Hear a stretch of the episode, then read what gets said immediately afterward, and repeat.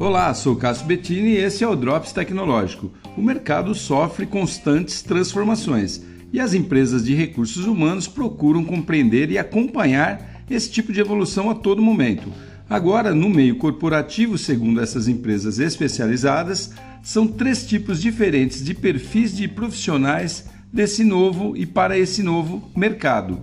E a nomenclatura deles é a seguinte: perfil I, perfil T de tatu e perfil X. O perfil I são aquelas pessoas que têm um conhecimento e experiência profunda em determinada área, seja lá qual for, e são focadas naquilo que conhecem ou dominam, seja através de uma formação acadêmica robusta ou na prática mesmo. O perfil T são aquelas que, além de ter uma habilidade em uma determinada área, como anterior, também têm bons conhecimentos em outras, podendo colaborar com outros setores de uma empresa de forma muito fluida e são atualmente muito requisitadas para gerenciar equipes de trabalho.